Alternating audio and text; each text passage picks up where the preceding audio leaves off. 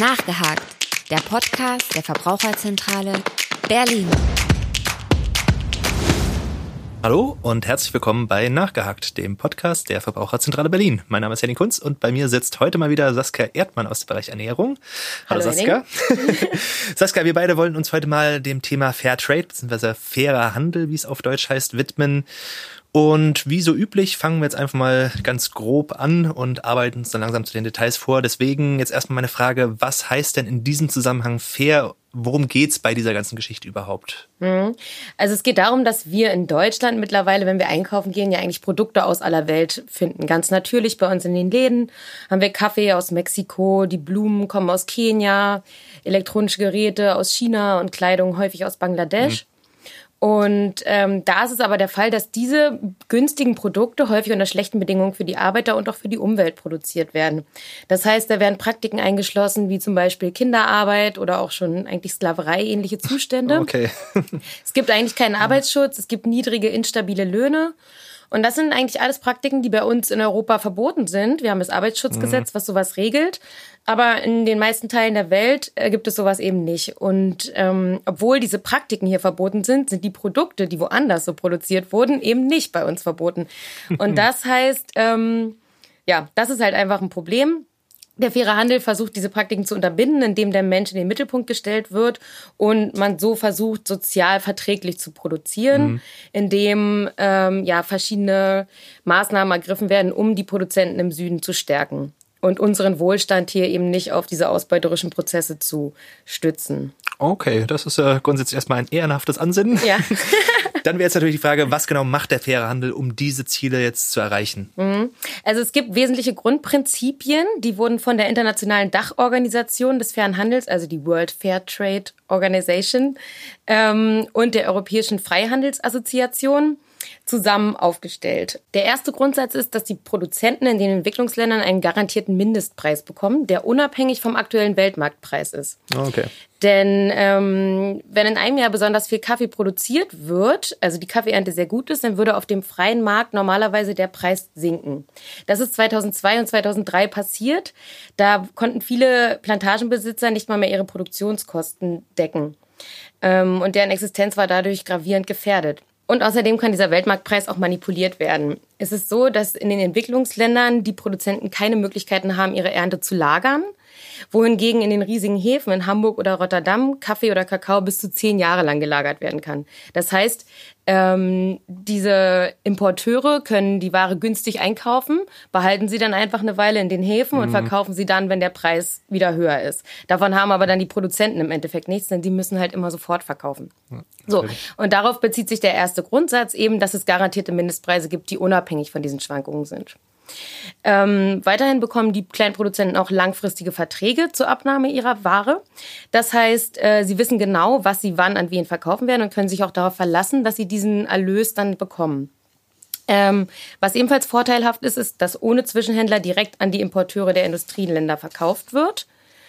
Äh, weiterhin gibt es natürlich diese Arbeitsschutzlinien Mm, es gibt keine Kinderarbeit, keine gesundheitsgefährdenden Bedingungen wie zum Beispiel Pestizide austragen ohne Schutzkleidung. Mhm.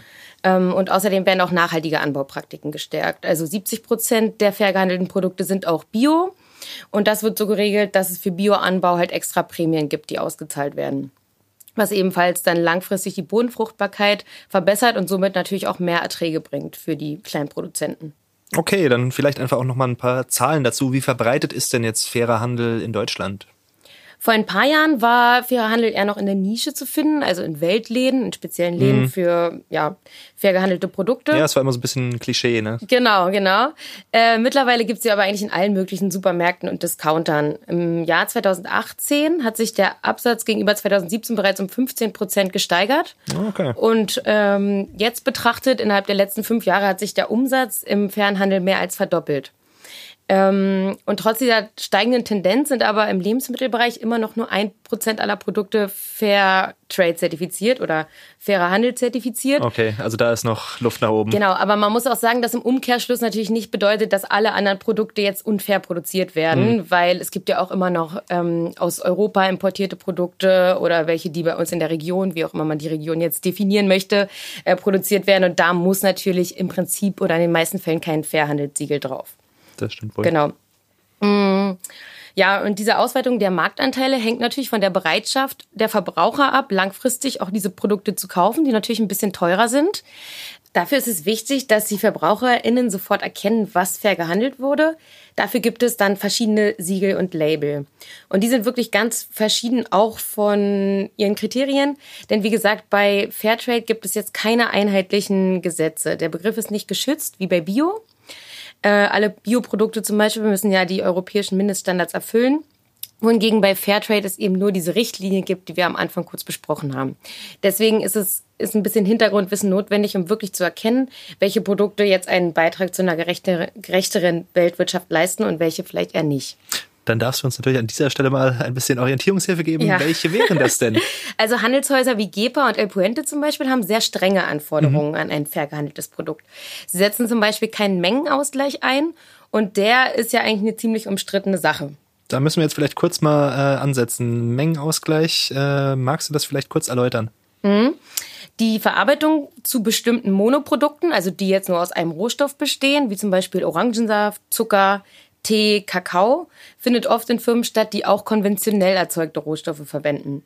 Und diese Firmen argumentieren dann so, dass sie nicht auf jeder Verarbeitungsstufe eine fair und eine nicht fair Produktionsschiene leisten können, sodass für sie dann die einzige Möglichkeit wäre, die fair gehandelten Rohstoffe mit den nicht fair gehandelten zu vermengen. Und dann können Sie diese immer noch unter dem sehr bekannten Fairtrade-Siegel verkaufen. Das ist das grün-bläuliche äh, Label, was am bekanntesten ist, was wahrscheinlich auch jeder kennt. Ähm, und die setzen seit 2011 diesen Mengenausgleich bei einigen Produkten ein. Okay. Für Verbraucherinnen und Verbraucher ist das allerdings ein bisschen schwierig, finde ich, denn auf der Verpackung steht dann nur mit Mengenausgleich, was ja alles Mögliche bedeuten kann. Und wenn man jetzt tatsächlich interessiert ist und diese Informationen sucht, dann muss man auf der Webseite von Fairtrade ganz gezielt nach diesem Produkt schauen und dann kann man den Mengenausgleich und den entsprechenden prozentualen Anteil herausfinden. Aber wirklich transparent und verständlich ist das nun nicht gelöst. Das stimmt sicherlich.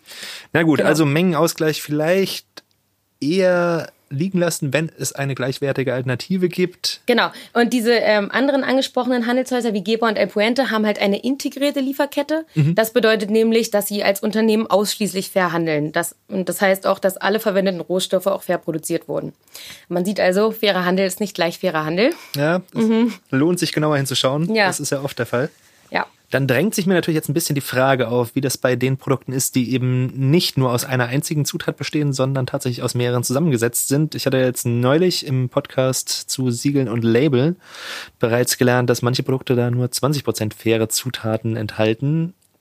Genau. Es gibt Mischprodukte, äh, die aus verschiedenen Rohstoffen bestehen, beispielsweise Schokolade oder Eis, die dann auch meistens nur einen gewissen Anteil an fairen Zutaten enthalten. Und ja, du hast recht, bei diesem Fairtrade International beträgt dieser Anteil mindestens 20 Prozent.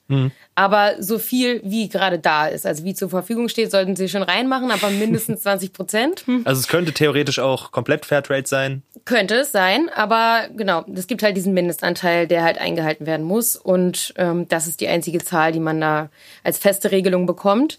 Und äh, bei GEPA und El Puente, die haben einen Mindestanteil von 50 Prozent. Ja. Oh, okay. Also auch da wieder große Unterschiede zwischen den einzelnen Mhm. Zertifikaten. Ja. Gut. Dann wäre jetzt ein bisschen die Frage, welche Produkte da am meisten gekauft werden. Also wo spielt fairer Handel jetzt die größte Rolle im Moment noch? Das scheint ja doch eher noch ein Nischenthema zu sein. Mhm. Was sticht da gerade so heraus? Also äh, es ist schon mal bekannt, dass der Lebensmittelbereich den größten Anteil in fair gehandelten Produkten ausmacht. Also es gibt ja auch noch Kleidung und so weiter. Mhm. Ja, da ist. Lebensmittel schon das, der größte Bereich. Ähm, und die am meist gekauften Produkte sind Bananen und Kaffee. Sind einfach die Spitzenreiter. Das sind auch die Produkte, bei denen es aus ökologischer Sicht am sinnvollsten ist. Denn äh, das sind Rohstoffe, die bei uns ja gar nicht wachsen würden. Mhm. Also Tee, Kaffee, Kakao, Bananen, Orangen. Ähm, Ja, Bananen aus Thüringen habe ich bis jetzt noch keine gesehen. Genau, regionale Bananen gibt's ganz selten im Supermarkt. Und ähm, genau, Produkte, die halt üblicherweise auch bei uns hergestellt werden könnten, sollten im Hinblick auf die Klimadebatte am besten auch regional gekauft werden. Also da gibt's immer dieses bekannte Beispiel Pfefferminztee. Äh, Brauche ich den jetzt Fairtrade aus Ägypten oder kann ich dann auch einfach den aus Thüringen kaufen? Da dann wirklich, ja. Genau, das ist halt umweltfreundlicher und man stellt natürlich auch irgendwie sicher, dass keine menschenunwürdigen Produktionsmachenschaften eingeflossen sind, weil es ist bei uns ja gar nicht erlaubt. Genau. Wobei es auch interessanterweise einige Produkte, äh, faire Produkte aus dem Norden gibt, zum Beispiel Milch. Mhm. Wir wissen ja, dass der Milchpreis bei uns in Deutschland extrem niedrig ist und auch hier die Produzenten zunehmend unter Druck geraten. Und deswegen wurde auch eine Molkereigenossenschaft ins Leben gerufen, die Naturland fair zertifiziert ist und bei uns in Deutschland produziert. Und die zahlt dann den Mitgliedern auch einen höheren Mindestpreis, der die Produktionskosten auf jeden Fall deckt und die Bauern auch in ihrer ökologischen Arbeitsweise unterstützt. Okay, das zeigt ja dann auch, dass solche Konzepte dann, auch wenn sie erstmal auf der anderen Seite der Welt ihren Anfang nehmen, dann tatsächlich auch hier irgendwie sinnvoll eingesetzt genau. werden können. Genau. Das ist durchaus ganz spannend. Mhm. Gut, ähm, ab und an hört man ja durchaus auch die Annahme, dass von dem Geld, das da jetzt mehr erwirtschaftet wurde, im Endeffekt nichts oder nur sehr wenig bei den Produzenten wirklich selbst ankommt. Das meiste bleibt dann beim Importeur oder dem Verarbeiter hängen. So die Aussage wie sind da die Fakten? Hm. Kannst du da ein bisschen Licht ins Dunkel bringen? Ja, ich habe da ein Beispiel von einer Tafel Schokolade. Wenn man eine normale Tafel Schokolade kauft, kostet die ungefähr 90 Cent. Mhm. Sage ich jetzt mal. Ja. Ähm, da bekommen die Produzenten 6 Cent pro Tafel. Wenn man jetzt eine faire Tafel kauft, die 1,59 Euro kostet, bekommen die Produzenten 45 Cent pro Tafel. Also das sieben- bis achtfache. Bei beiden Tafeln bekommen der Importeur und Verarbeiter sowie auch der Einzelhandel Handel insgesamt den größten Anteil.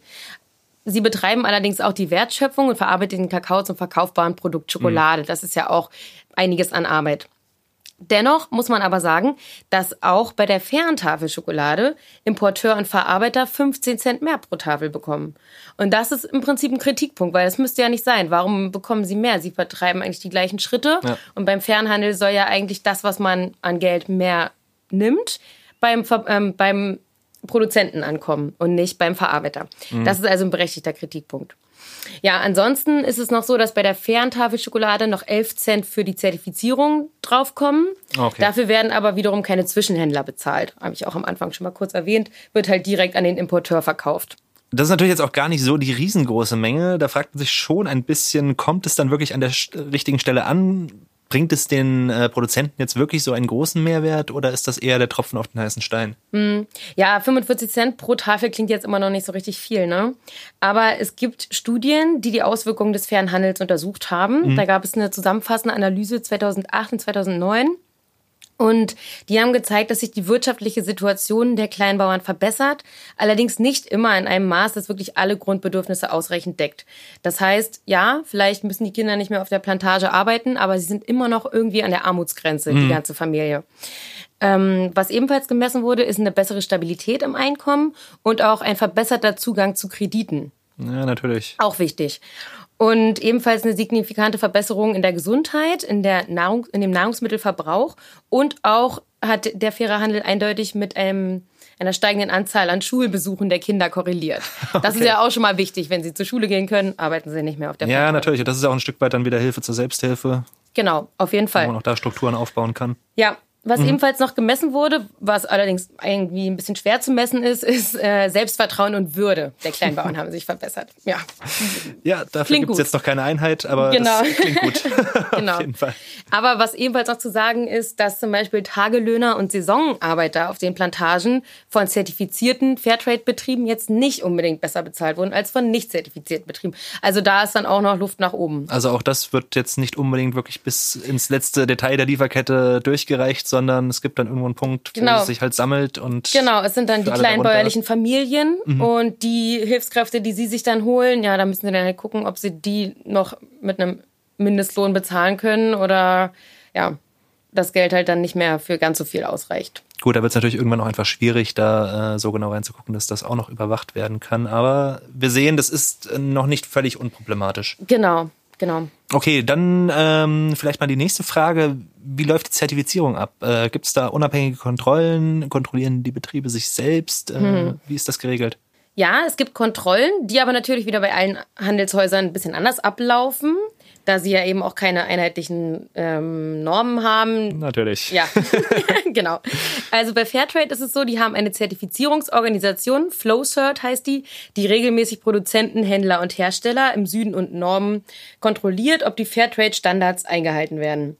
Okay. Und äh, FlowCert ist als äh, Zertifizierungsorganisation auch zertifiziert nach internationalen Standards. Sehr schön. Genau. Dann kann nichts mehr schiefgehen. Nee, genau.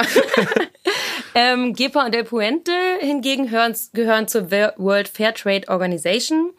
Das heißt, sie müssen in ihrer gesamten Geschäftstätigkeit die Prinzipien der World Fair Trade Organisation erfüllen. Und das wird auch in einem mehrstufigen System geprüft. Die Mitglieder müssen mittels verschiedenen Berichten die Einhaltung der Prinzipien nachweisen. Dann kommen unabhängige externe Gutachter und prüfen das. Genau. Okay. Ähm, die Naturland-Fair-Zertifizierung, die ist nur für Naturland-Mitgliedsbetriebe möglich, die eigentlich ökologischen Landbau betreiben und dann gemeinsam die Bio- und Fair-Kriterien überprüfen. Okay, also es gibt Kontrollen, nicht zu knapp, aber äh, keine einheitlichen. Keine einheitlichen, naja, genau. Das also auch ja da wäre noch durchaus Raum für Regelungen und äh, eine gewisse Standardisierung. Das wäre schon wünschenswert. Ja, genau. Und da können wir jetzt eigentlich auch noch mal ganz kurz über das Lieferkettengesetz sprechen. Absolut. Absolut. Mm, das ist ja zurzeit hart umstritten. Also äh, eigentlich hatten sich die deutschen Unternehmen ja freiwillig verpflichtet, ähm, ihrer Sorgfaltspflicht innerhalb der Lieferkette nachzukommen.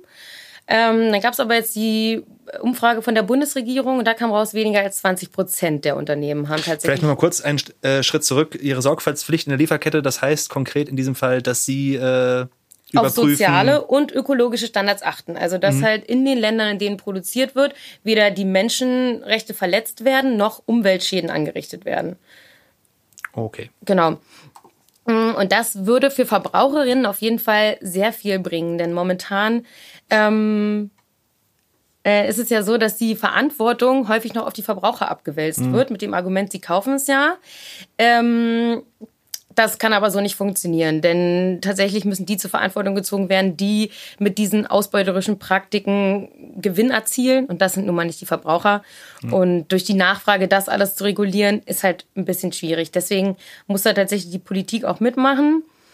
Und es gibt auch den Verbraucherreport vom Verbraucherzentralen Bundesverband der sagt, dass 85 Prozent der deutschen Verbraucherinnen durchaus nachhaltige Produkte kaufen wollen. Mhm. Als Haupthemmnis, warum sie es nicht tun, wurde genannt, dass es einen Mangel an transparenter Kennzeichnung gibt. Und obwohl wir jetzt hier über ein paar Siegel aufgeklärt haben, ist ja Ernährung und Lebensmittel nicht der einzige Bereich. Dann gibt's auch Textilien, dann gibt's Holz aus, mit allen möglichen Siegeln und Elektrogeräte. Mhm. Das heißt, wenn man sich da über alle Siegel informieren will und unterscheiden will, was ist jetzt wirklich vertrauensvoll und was ist irgendwie Greenwashing, das ist unglaublich schwer für den Verbraucher und die Verbraucherin. Natürlich, das war ja auch das Thema bei unserem letzten Podcast. Da ging es ja gerade um diese genau. Vielzahl genau. von konkurrierenden Siegeln, was wir jetzt auch gerade schon hier diskutiert hatten. Hier mhm. genau dieselbe Situation.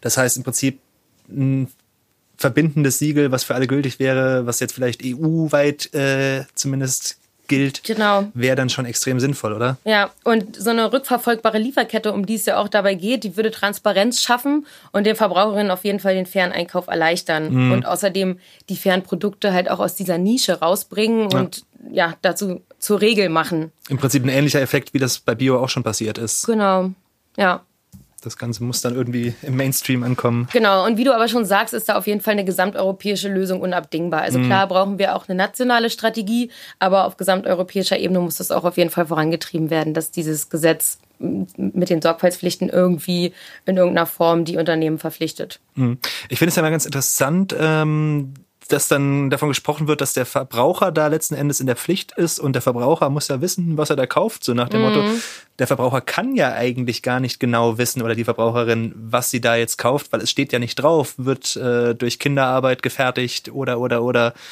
Genau, ist auf jeden Fall noch sehr undurchsichtig. Wobei ist auch ähm, mal ein Test, das ist jetzt keine repräsentative Umfrage oder Studie gewesen, aber es gab ja mal diesen Test auf, mit einem Marktstand einfach, mhm. wo ähm, zwei, ja, zwei Männer einfach äh, Produkte angeboten haben, super günstige Bananen und Schokolade und dann haben sie ganz transparent kommuniziert, dass das alles so billig ist, weil die Kinder das anbauen und produzieren, okay. weil sie an der Schutzkleidung sparen und weil sie ganz schlecht bezahlen und dafür viel Geld für Werbung ausgeben und so.